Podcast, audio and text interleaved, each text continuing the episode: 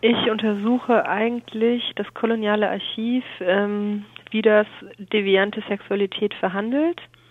Ein sehr starker, ähm, eine sehr starke perspektivische ähm, naja, Betrachtung aus diesen kolonialen Quellen heraus.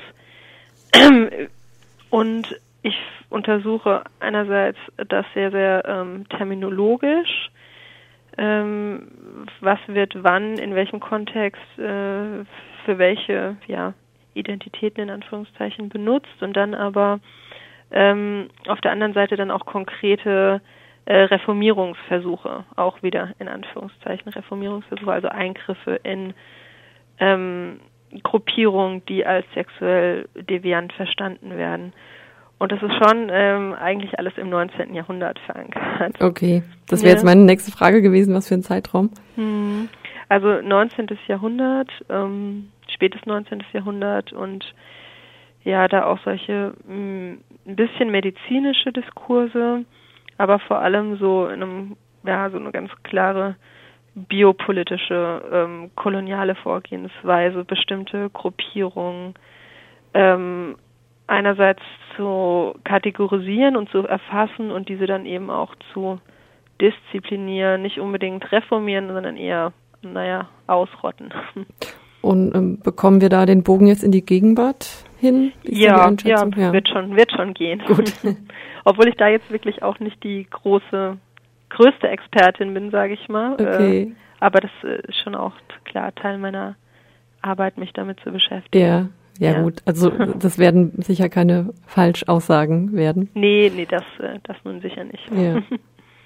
ähm, die, die, Region Südasien, mhm. das ist auch eingegrenzt, ne? Also vor allem wahrscheinlich in Indien. Genau, also ähm, ich befasse mich vor allem mit ähm, Nordindien, beziehungsweise in der kolonialen Epoche ist das dann, was wir heute als Nordindien und Pakistan haben. Ähm, Nepal spielt eine Rolle, wenn es um ähm, Hijras und Transgender geht, aber auch Bangladesch, da kenne ich mich allerdings nicht so gut aus. Sri Lanka, Afghanistan, dann eher nee. weniger. Mm -mm, nee. Okay. Ja, also vielleicht mal ganz allgemein so Identitätsfragen. Ähm, hier, wir im Westen haben ja das sogenannte ähm, Männer- und Frauenbild, bestimmte Rollenmuster. Kann man dazu was Allgemeines sagen, wie es in dem, in dem Raum diesbezüglich aussieht? Also gibt es da festgeschriebene traditionelle Männer- und Frauenbilder? Mhm. Also ähm, in Südasien ist es generell ähm, so, dass diese Männer-Frauen-Dichotomie vielleicht nicht so weit verbreitet ist wie in Europa, ähm, das allerdings heute auch aus dem Westen ähm, natürlich stark so gesehen wird, dass es, äh, dass vor allem in Indien eine stark heteronormative und vor allem eine stark patriarchalische Gesellschaft ähm, vorherrscht. Traditionell oder vielleicht ein bisschen äh, über eine längere Perspektive hinweg kann man schon sagen, ähm, dass es diese, diese starken Kontraste zwischen Mann und Frau nicht gibt. Und es wird natürlich ähm, gerade religionswissenschaftlich immer wieder ja mit der sehr heterogenen ähm, Religion, in Anführungszeichen des Hinduismus, äh, beschrieben oder äh, erklärt, in der ähm, so ganz, ganz klare Genderrollen eigentlich nicht auftauchen, sondern es da sehr viele hybride Konstruktionen gibt, ähm, die dann auch hybride Rollen für die Menschen zulassen. Trotzdem ist es so, dass die koloniale Epoche eigentlich einen sehr, sehr starken Bruch in dieser vielleicht ein bisschen hybrideren Gender, in diesem hybrideren Genderverständnis darstellt und dass in dieser ähm, Zeit, gerade im 19. und im frühen 20. Jahrhundert, ähm, Genderrollen doch sehr stark festgeschrieben wurden, nicht nur durch britische Reformen, sondern dann auch durch ähm, Reforminitiativen von Seiten südasiatischer ähm, Nationalisten und das dann vor allem im frühen 20. Jahrhundert. Und wie hat sich das dann auf den Alltag ausgewirkt der Menschen? Ähm, Im Alltag, also es gibt heute schon eine vor allem ähm, in der urbanen, mittelständigen ähm, südasiatischen Gesellschaft eine sehr, sehr starke Fokussierung auf ähm, die heteronormative oder die heterosexuelle Familie, in der es äh, die Reproduktion eine ganz, ganz wichtige Rolle ähm, einnimmt und eben ja abweichende Lebensentwürfe nicht mehr unbedingt ähm, toleriert werden. Das ist allerdings in ähm, anderen Sphären, die vielleicht dann auch oft ein bisschen religiöser bestimmt sind, ähm, wieder anders. Also wir haben viele ja, subalterne Sphären, in denen alternative Lebensentwürfe existieren, die nicht unbedingt diesem Hegemonialdiskurs entsprechen. Es wird ja immer von dem sogenannten dritten Geschlecht geredet. Mhm. Wenn man sich da länger mit beschäftigt oder darüber Gedanken gemacht über den Begriff, kommt automatisch oder stelle ich mir die Frage, warum nur drei? Also ja. im, im, Prinzip bestätigt das ja, äh, ja die Haltung und die Meinung, die weit verbreitete, dass es eben diese Mann-Frau-Dichotomie gibt und alles, was davon abweicht, na gut, dann machen wir halt ein drittes draus. Also jetzt ist ja von meiner Seite so grundsätzlich eine Anmerkung dazu. Mhm. Ähm, Im Prinzip müsste man doch von, also müsste man doch dann den, wenn man vom dritten Geschlecht redet, könnte man ja eigentlich auch sowieso gleich diesen Geschlechterbegriff ja, abschaffen oder es gibt unendlich viele oder ja, da stimme ich Ihnen sicher ähm, zu. Ähm, es ist nun eins der Probleme generell in Südasien, auch für ähm, Gender-Aktivisten, die sich ähm, sehr stark in NGOs, in den großen Städten Indiens, aber auch Pakistans ähm, einsetzen für sexuell deviante Menschen, ähm, dass sie ein Problem mit den Begrifflichkeiten haben dass Begrifflichkeiten ähm, wie der des der Transgender-Begriff oder der LGBT-Begriff ja west, sehr stark westlich geprägt sind und dass sie diese dann im südasiatischen Kontext anwenden. Aber generell ähm, in Südasien, das ja sehr, sehr, sehr viele verschiedene Kulturen und Gemeinschaften umfasst, äh, wiederum unglaublich viele Begriffe für verschiedene sexuelle Ausrichtungen existieren. Das ist ähm, auf der einen Seite so etwas ähnliches wie der Begriff des, drittes, des dritten Geschlechts. Das ist ähm, ein Begriff aus Sanskrit, ähm, Tritya Prakriti, die dritte Natur, die schon auch in sehr, sehr frühen Quellen auftaucht und dann aber regional unterschiedlich ganz viele ähm, verschiedene Begriffe für sehr, sehr, sehr differenzierte sexuelle Ausrichtungen die gerade auch in dem äh, in der kolonialen Epoche ähm, ja komplett zusammengeworfen wurden unter eben beispielsweise dem Begriff der Eunuchen, ähm, was wir heute eher als äh, Hijras bezeichnen, aber gleichzeitig auch eben ähm, dem Begriff, wenn es um den, äh, die sexuelle Devianz geht, der Sodomie. Ähm, ja, und diese Begrifflichkeiten ähm, werden von verschiedenen NGOs, die südasiatischen Begrifflichkeiten sollen wiederbelebt werden und sind natürlich in den Kontexten, in denen die Menschen nicht unbedingt Englisch sprechen, auch immer noch absolut in Gebrauch. Ähm, da gibt es also vielleicht die Hoffnung, dass man von diesem Begriff des dritten Geschlechts ein bisschen wegkommt. In dem ähm, juristischen Diskurs, in dem es ja dann auch ganz viel um die Emanzipation ähm, der Menschen mit einer sexuellen anders, anders gearteten Ausrichtung geht, ähm, ist natürlich der Begriff stark an westlichen Diskursen ausgerichtet und äh, ja, ist dann auch ein bisschen ein Juristenjargon, der da benutzt wird. Mhm. Mhm. Ja, ist vielleicht auch äh, einfacher, das damit einer vielleicht einer breiteren Öffentlichkeit äh, verständlich zu machen, die sich sonst damit nicht beschäftigen würde. Einfach, dass man so ein, ein Bild hat. Mhm. Ähm, die Religion nochmal. Mhm. Also die vorherrschende Religion ist der Hinduismus, richtig? Ja. In dem Raum. Mhm. Also wie gesagt, ich kenne mich nicht so gut aus. Mhm. Äh, mit Hinduismus verbinde ich Wiedergeburt. Oder ja, die Idee der Wiedergeburt und äh, intuitiv würde ich jetzt sagen, dass dadurch vielleicht auch ähm, Identität nicht ganz so bedeutend oder wichtig ist, eben ja, weil man ja viele verschiedene Identitäten mhm. hatte, haben wird. Ja, also dass es nicht so heilig ist. Ist jetzt eine Intuition, die ich Ihnen so yeah. zum Fraß vorwerfe. Ja, generell ähm, spielt, glaube ich, also eine große Rolle, dass es in Südasien sehr, sehr viele ähm, synkretistische Formen ähm, der religiösen Identität gibt, ähm, dass die Menschen sehr wandelbare Identitäten haben, wenn es darum geht, ähm, sich einer Religion zuzuschreiben ähm, und dass überhaupt Hinduismus, aber auch ähm, die Form des Islams, wie sie in Südasien auftaucht, ähm, aber auch Jainismus oder Buddhismus ähm, eine sehr große äh, Hybridität zulassen. Ähm, wir haben vor allem im Hinduismus ähm, ein religiöses Motiv von sehr wandlungsfähigen Gottheiten, die ihre Geschlechteridentität kontinuierlich ver verändern. Und da haben wir vielleicht ein bisschen eine ähm, ja ein Vorbild für, für Menschen, die ähm, die sich eben auch nicht klar auf ein Geschlecht festlegen möchten oder auf eine sexuelle Identität. Ähm, in hinduistischen Mythen tauchen Thematiken der sexuellen Transformation beispielsweise auf, aber auch der Geschlechtsmetamorphose. Ähm, da ist eigentlich ähm, einiges vorhanden, was ähm, ja als Templat irgendwie dienen kann.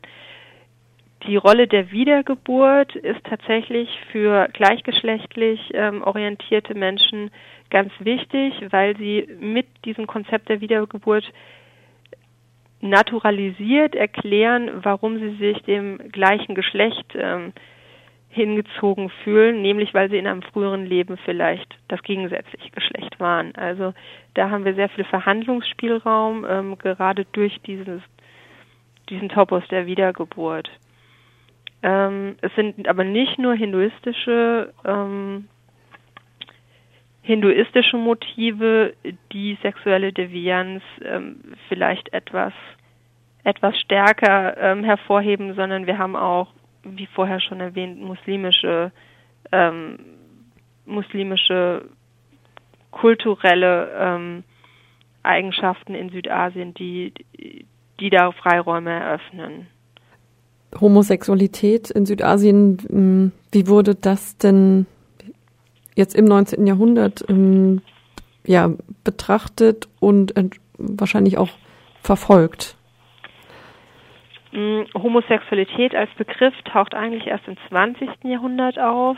Aber die Praxis gab es schon. Genau, oder? ja natürlich. Im ähm, 19. Jahrhundert wurde dann vor allem von ähm, dem Laster wieder die Natur oder eben Sodomie gesprochen. Generell ähm, ist es eigentlich so, dass zu der Zeit noch nicht ganz klar definiert ist, was eine äh, gleichgeschlechtliche sexuelle Identität eigentlich ausmacht. Es gibt viel Verwirrung, äh, vor allem unter den kolonialen Administratoren. Ähm, was denn alles äh, im Bereich dieser sexuellen Devianz eigentlich zu verorten ist. Ähm, und es gibt gleichzeitig die Versuche, Dinge, die als skandalös im Bereich der Sexualität verstanden werden, ähm, einzuschränken, zu reformieren, aber eben auch ähm, ganz auszurotten. Und hier hat sich in den 1860er Jahren ähm, eine ganz spezifische Kampagne ähm, zur Ausrottung des sogenannten Eunuchentums ähm, herausgebildet, in dem Menschen, Männer, die ähm, in, in der Öffentlichkeit in Frauenkleidern auftauchten, als Eunuchen kategorisiert wurden ähm, und ihnen durch das Gesetz ähm, der Criminal Tribes Act ähm, bestimmte Einschränkungen auferlegt wurde. Ähm, es kam zu einer juristischen Verfolgung und gleichzeitig ähm, zu einer starken Überwachung ähm, dieser Menschen, obwohl die koloniale Elite eigentlich nie genau festlegen konnte, wen sie denn eigentlich ähm, mit diesem Gesetz und mit, mit dieser Kampagne ähm, überhaupt treffen wollen. Es gibt ja eh auch einen Unterschied zwischen Homosexualität und Eunuchen. Also Eunuchen erstens sind, genau. so viel ich weiß, auch nur Männer, ne? also kastrierte mhm. Männer. Das heißt, die weibliche Homosexualität ist damit ausgeklammert. Und äh, was mich jetzt ein bisschen erstaunt, Eunuchen sind ja eigentlich im unschädlich. Also sie sind dann vielleicht in, wie die Hijras, in, in Frauenkleidern, aber mhm. wenn sie kastriert sind, sind sie ja nicht mehr sexuell aktiv. Also in, insofern auch keine Bedrohung. Im, ähm, genau, einer der Vorwürfe neben ähm, eben dem skandalösen ähm, Agieren in der Öffentlichkeit, was für äh, die britischen Kolonialherren ähm, irgendwie auch schon schlimm genug war, war einer der Vorwürfe, dass die Eunuchen zur Erhaltung ihrer Gemeinschaft junge Kinder, junge Knaben entführen würden und diese kastrieren, ähm, weil sich eben in der kolonialen Imagination der Gedanke festgesetzt hätte, dass diese Eunuchen, die Hijras, ähm, sich generell nicht selbst fortpflanzen könnten, was dann aber nicht unbedingt ähm, so der Fall war. Ähm, genau, und unter dieser Vorstellung, ähm, dass diese Gemeinschaft generell kriminell im Sinne einer äh, ja, Entführungswelle von, von, von Jungen aktiv war, wurde gegen sie vorgegangen. Beweise gab es dafür allerdings nicht. Okay, wollte ich jetzt gerade fragen. Ja, also ist es tatsächlich genau. passiert? Sind Jungen, sind Knaben verschwunden? Gab es Anzeigen? Das muss man ja eigentlich dann auch genau. irgendwo finden können, wenn es so gewesen ist. Nein, das war das war eben so nicht, was natürlich eine ähm, schon eine gesellschaftliche ähm, Praxis war und ist, ist, dass ähm, Kinder, die ähm, mit keinem eindeutigen Geschlecht geboren werden, der Gemeinschaft der Hijras übergeben werden, schon auch in jungem Alter, ähm, damit sie eben in dieser Gemeinschaft ähm, aufwachsen können und dort eine Identität haben, weil sie in der ja, Normalgesellschaft nicht unbedingt akzeptiert werden, auch von den Eltern nicht. Mhm. Ja, zu den Hijras kommen wir gleich. Vielleicht nochmal zum Schluss zur Homosexualität allgemein. Ja. Gibt es ähm, derzeitig sowas wie eine ja, Bewegung, also so wie man es im Westen ja auch kennt? Genau, also in ähm, in Indien ist gleichgeschlechtlicher äh, Sexualverkehr von Männern immer noch kriminalisiert. Das ist ein Vermächtnis ähm, des kolonialen Strafgesetzbuches aus den 1860er Jahren wiederum. Es gibt ähm, Versuche, diesen, äh, diese Sektion 377 des indischen Strafgesetzbuches zu widerrufen, ähm, ist tatsächlich auch im Jahr 2009 schon versucht worden, wurde allerdings im Dezember letzten Jahres auch wieder zurückgenommen.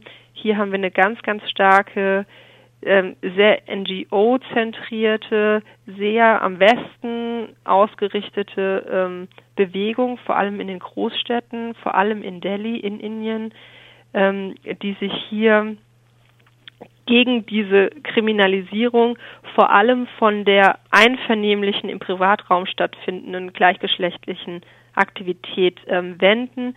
Es ist nämlich eigentlich immer noch so, dass in, in dieser Sektion 377 eben gleichgeschlechtlicher, einvernehmlicher Verkehr zusammen mit Pädophilie und Zoophilie ähm, subsumiert wird.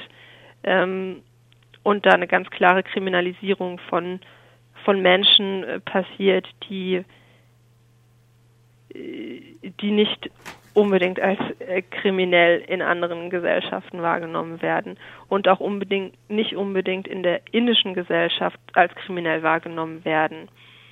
In der Praxis ist es allerdings so, ähm, dass dieser Paragraph nicht unbedingt gegen, gegen einvernehmlichen Sexualverkehr tatsächlich eingesetzt wird. Also es gibt da eigentlich sehr, sehr wenige Verurteilungen.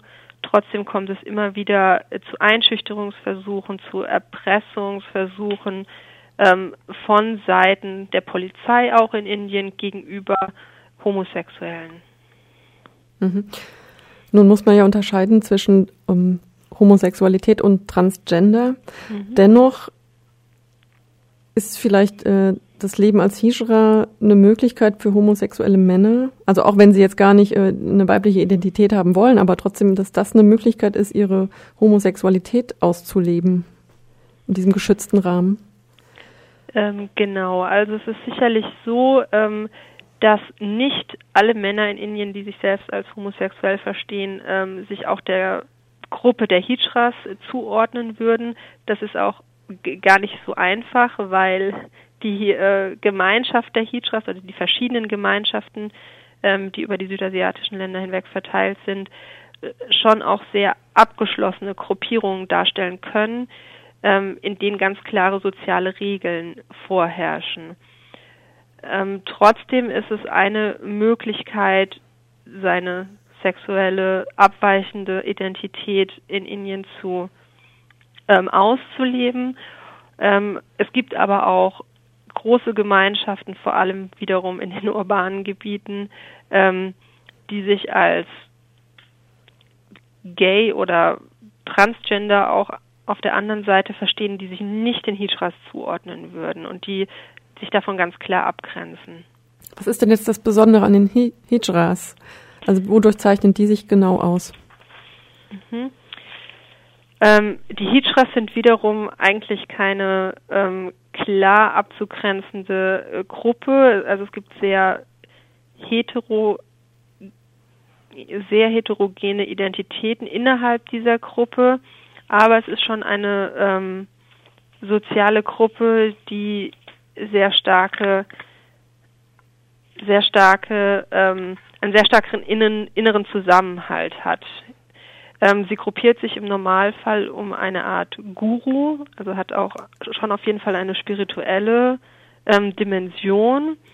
Und ist das eine reale Figur oder eine Imagination? Nee, eine Guru? reale, eine mhm. reale, ähm, sozusagen eine reale Mutterfigur, ähm, die auch im, im meisten Fall den Übergangsritus ähm, durchführt, wenn es darum geht, ähm, die Kastration durchzuführen, die ja auch nicht bei allen Hijras ähm, schon durchgeführt ist, wenn sie in diese Gruppe eintreten. Ähm, die Gruppe hat diese spirituelle Dimension, tritt auch in, oft in der Öffentlichkeit eben in dieser Gruppe auf und es ist in den meisten Fällen einfach wie ein Familienersatz. Und in dieser Gruppe ähm, genießen sie dann auch in der Öffentlichkeit in Indien einen gewissen Einfluss. Auf der einen Seite auf jeden Fall ein Stück weit Respekt, weil ihnen nachgesagt wird, dass sie segnen können, aber auch gleichzeitig Flüche aussprechen, was sie auch in der Öffentlichkeit oft tun. Ähm, auf der anderen Seite leben sie oft am Existenzminimum und sind schon eine Randgruppe in Südasien. Mm, sie haben so etwas wie eine rituelle Funktion bei vielen Übergangsriten der ähm, heteronormativen Gemeinschaft, zum Beispiel bei Hochzeiten, bei Geburten. Ähm, und generell wird ihnen nachgesagt, dass sie spezielle Kräfte haben im Bereich der Fruchtbarkeit, weswegen sie auch immer wieder ähm, mit Almosen belohnt werden, wenn sie Segen aussprechen, gerade von Frauen auch. Klingt jetzt aus, aus unserer westlichen Sicht ein bisschen seltsam, ne? also mit diesen magischen Kräften mhm. und ja, so also obskurantistisch fast schon, aber also ist das in dem Raum verbreiteter? Also sind die Leute da offener für solche Vorstellungen dann anscheinend? Ja, auf jeden Fall. Diese Vorstellung, ähm, dass bestimmte Menschen eine größere Nähe vielleicht zu bestimmten Göttern haben, ist auf jeden Fall verbreitet. Und ähm, selbst solche Inder, die mit großem Abstand ähm, zu Hijras ähm, sich verorten, ähm, können sich oft nicht deren Macht, wie sie sie sehen, entziehen. Also sie ähm, Hijras bekommen beispielsweise in Zügen ähm, unglaublich viel mehr Almosen als die normalen ähm, Bettler, die, die dort auftauchen, einfach weil ihnen diese spirituelle Macht schon anhaftet. Hm. Hm. Und sie leben in, in Kommunen, haben Sie gesagt? Also in so, ja, genau. gemein, geschlossenen Gemeinschaften, oft auch, weil sie von ihrer Familie verstoßen wurden, schon früh? Sie leben oft in Kommunen ähm, und organisieren sich ähm, wie, wie eine Familie, teilweise sehr stark hierarchisch auch, eben an einem, an einem Guru ausgerichtet. Es gibt aber natürlich auch solche Hijras, die ähm, versuchen, ein eigenständiges Leben zu führen, die sich dann vielleicht auch manchmal nicht unbedingt als Hijras definieren würden, ähm, die dann auch nicht unbedingt als ihr Berufsbild das ähm, öffentliche Tanzen, Singen und Almosen sammeln sehen, sondern die versuchen in alternativen Berufsfeldern wie beispielsweise in Schönheitssalons, in ähm, als Tänzerinnen, als Köche tätig zu werden und dann auch ein individuelles Leben zu führen. Das ist ganz, das kann ganz stark variieren. Welche Rolle spielt Prostitution? Ähm, es spielt eine wichtige Rolle für viele äh, Hijra-Gruppen, die eben zu anderen Berufsfeldern keinen Zugang haben. Das hat natürlich auch mit der gesellschaftlichen Stigmatisierung und Marginalisierung zu tun. Ähm, also wir haben auf der einen Seite zwar diese, ähm, diese oberflächliche Akzeptanz und Tolerierung äh, durch diese spirituelle Dimension, die nachgesagt wird, auf der anderen Seite aber eine ganz klar, einen ganz klaren Ausschluss vom ähm, vom Berufsleben, von von Ausbildungsbereichen ähm, und so bleibt ganz vielen Hijras, die oft sehr, sehr, sehr arm sind, überhaupt keine andere Möglichkeit, als sich zu äh, prostituieren. Ähm, seit einigen Jahren ist es möglich für Hijras, sich auch politisch ähm, zu, ähm, zu engagieren.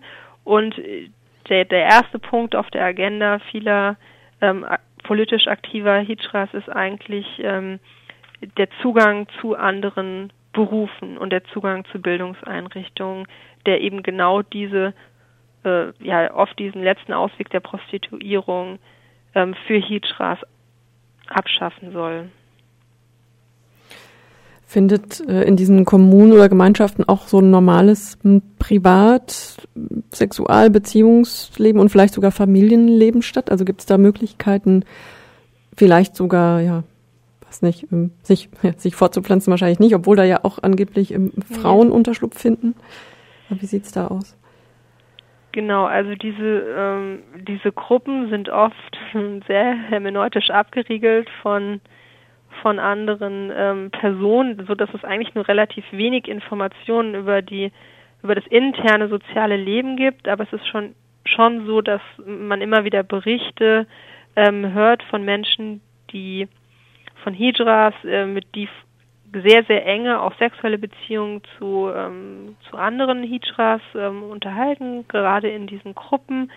Ähm, trotzdem begreifen äh, die sich als, als insgesamt als Familienstruktur außerhalb des heteronormativen Rahmens und Kinder sind, glaube ich, eher die Ausnahme. Mhm. Aber es ist auch nicht, nicht so, dass Hijras dann mit äh, ja, in Anführungszeichen normalen heterosexuellen Männern Beziehungen eingehen, also dass das toleriert wäre in der Gesellschaft. Also das ist dann eher im, im Rahmen der Prostitution, nehme ich an. Im Rahmen der Prostitution, aber es gibt, also es gibt natürlich auch immer wieder Fälle, in, in denen solche Beziehungen zwischen einer Hijra ähm, und naja, einem, einem möglicherweise homosexuellen äh, Mann oder anders ausgerichteten Mann eingegangen werden. Das ist dann natürlich, ähm, äh, das sind dann natürlich keine Fälle, die groß an die Öffentlichkeit getragen werden. Allerdings gibt es auf jeden Fall Sphären in der äh, südasiatischen Gesellschaft, in denen das möglich sein kann. Und stimmt es, dass auch Frauen da Unterschlupf finden? In diesen Kommunen, in den Gemeinschaften? Also Biofrauen? Ja, weiß ich ehrlich gesagt okay. nicht. Also gibt es denn grundsätzlich ein Pendant für Frauen? Also wir reden ja jetzt immer nur von genau. Biomännern. Genau. Das, das ist generell ein sehr interessantes Phänomen, dass in all diesen gegenwärtigen, aber auch in den historischen Debatten ähm, sexuell deviante Frauen außer im Bereich der Prostitution, also Frauen als Prostituierte, fast keine ähm, fast keine Erwähnung finden. Ähm, und wir haben zwar in den ähm, in den momentanen Agitationen für die Abschaffung dieser Sektion 377 sehr viele lesbische Frauen, die sich ähm, dafür einsetzen, aber eine ähnlich starke Beschäftigung von NGOs beispielsweise mit lesbischen Frauen findet in Indien momentan eigentlich nicht statt. Und wir haben auf ähm, der wissenschaftlich-historischen Ebene gibt es ähm, eine Wissenschaftlerin, die sich massiv mit ähm, sexuell devianten Frauen auseinandersetzt. Das ist ähm, Ruth, Ruth Vanita. Ähm, die spricht eben auch von, einem, äh, von einer Marginalisierung von Frauen im wissenschaftlichen Diskurs.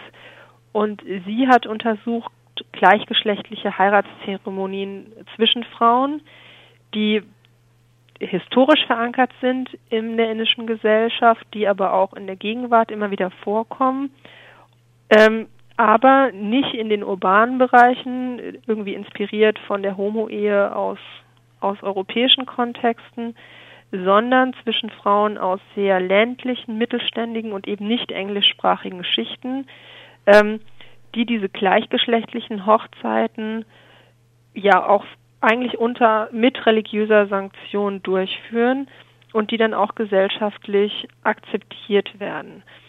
Das taucht dann auch mal immer wieder in den ähm, hindisprachigen Medien zum Beispiel auf, findet aber selten irgendwie Erwähnung in diesen urban, sehr englischsprachig geprägten Diskursen. Aber mit, mit Transgender hat es ja dann in, de, ja, in dem Sinn nichts zu tun. Genau. Nee, also ähm, die Transgender-Beschäftigung in Südasien beschäftigt sich eigentlich vor allem mit biologisch, biologischen Männern, die eine Frauenidentität in verschiedenen Formen ausleben. Mhm. Haben Sie denn ähm, können gleich noch Anmerkungen machen, aber grundsätzlich mhm. noch ähm, ja, Tipps über, wie man sich weiter informieren kann. Gibt es gute Websites, gute NGOs, Filme, Bücher? Between the Lines ist der ja. Film, der mir einfällt. Between the Lines allerdings ist das auch teilweise sehr problematisch, weil da eben genau solche Akteurinnen befragt werden, die diesen starken Zugang zu ähm, äh, zu diesem westlich geprägten Diskurs haben und sich sehr gut in diesem auskennen und dann nicht unbedingt ähm, alle Transgender-Identitäten Indiens abbilden, aber es ist sicherlich ein guter, ähm, ein guter Einstieg. An Büchern würde ich vor allem eben Ruth Vanita empfehlen, die einige Sammelbände ähm, herausgegeben hat zum Thema gleichgeschlechtliche Identität in, in Südasien. Ähm, nicht nur über Frauen, sondern auch Männer, in Anführungszeichen. Ähm, an NGOs fällt mir für Indien vor allem der Hamsafar Trust ein, der in Mumbai vor allem aktiv ist. Es gibt die Gender Interactive Alliance und ähm, in Pakistan gibt es zum Beispiel die Pakistan Shemale Foundation. Ähm, alle haben eigentlich ganz gute Homepages und hier ähm, kann man sich weiter informieren. Okay. Ja. Könnten Sie mir vielleicht Links dazu schicken? Ja. Falls ja, Sie da schnell drankommen, das wäre sehr nett. Ich weiß ja, nicht, ob ich jetzt richtig aufgeschrieben habe. Ja. Und dann ist mir noch eine Organisation über den Weg gelaufen, Astitwa, aber da geht es weniger um Transgender, sondern grundsätzlich ähm, ja, ja, Homosexualität ja. eher. Also es gibt eine ganz, ganz, ganz große Bandbreite. Es ist ähm, eigentlich wird in vor allem in Indien über ähm, Homosexualität, aber auch über Transgender fast nur über NGOs verhandelt, die HIV-AIDS-Prävention ähm, machen, ähm, weil eben bis vor kurzem das einfach als komplett illegal äh, angesehen wurde, sich überhaupt mit der Thematik zu beschäftigen und das dann über diesen Gesundheitsdiskurs passieren musste. Mhm. Und so sind es dann sehr, sehr viele, ja, auch international, äh, internationale NGOs, die da ähm, Arbeit machen, die dann oft im Rahmen von Sexualaufklärung und und im Bereich der der, der Gesundheitsprävention, äh, der HIV-Prävention arbeiten. Mhm. Also mit Zahlen ist es sowieso irgendwie immer ein bisschen schwierig. Mhm, haben wir jetzt gar keine drin, ne? Mhm. Angaben ja, aber die widersprechen sich auch so sehr und eben genau weil äh, es irgendwie nicht immer klar eingrenzbar ist, wer zu welcher Gemeinschaft gehört und sich wie äh, identifiziert, ist das eigentlich, also ich finde das eher absurd. Ähm, trotzdem ist es nicht unbedingt ein absolutes, also es ist natürlich ein Randphänomen, sozial gesehen, aber es ist schon, es geht schon von einer relativ großen ähm, Gruppe geht man aus, vor allem in Indien, so zwei Millionen Hijras eventuell. Mhm. Kann man das auch irgendwo online nachlesen, solche? Ja, Schätzungen? taucht immer wieder in den ähm, in den Zeitungsartikeln auf, aber also da widersprechen sich die Zeitungsartikel auch. Da gab es jetzt natürlich auch noch einige Entwicklungen mit der Einführung ähm, eines dritten Geschlechts in offiziellen Dokumenten. Das ist seit November 2013 der Fall. Genau. Ähm, und in Pakistan war das auch schon früher, in Nepal noch etwas früher. Und ähm, diese Möglichkeit ist es dann eben nicht nur, dass man sich äh, anders kategorisieren kann, eine andere Identität angeben kann in diesen offiziellen Papieren, sondern das eröffnet dann eben auch Möglichkeiten, äh, Quoten in Regierungsstellen und in der Schulausbildung zugesprochen zu bekommen. Ähm, das ist natürlich, das wird immer als großer Schritt gefeiert. Die Implementierung lässt dann leider aber auch immer an sich warten, wie man vor allem eben im Fall Pakistan sieht, wo das schon ein bisschen länger der Fall ist, wo dann auch einige ähm, Hijras tatsächlich angetreten sind zu den Wahlen und auch immerhin eine erfolgreich war, äh, die aber trotzdem ihre Forderungen zur Implementierung eben von solchen Quoten zum Beispiel nicht, nicht wirklich durchsetzen mhm. kann. Also die soziale Stellung ändert sich nicht, natürlich nicht sofort durch eine rechtlichere, äh, rechtliche bessere Stellung.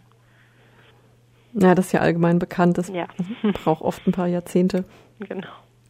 Gibt es denn da auch äh, die Gefahr des Backlash, also dass sowas nochmal gekippt wird? So ein Gesetz? Ich denke, in der, ähm, im Bereich der, der Dokumente nicht unbedingt, in, mit dieser dritten Identität in den, bei den Dokumenten.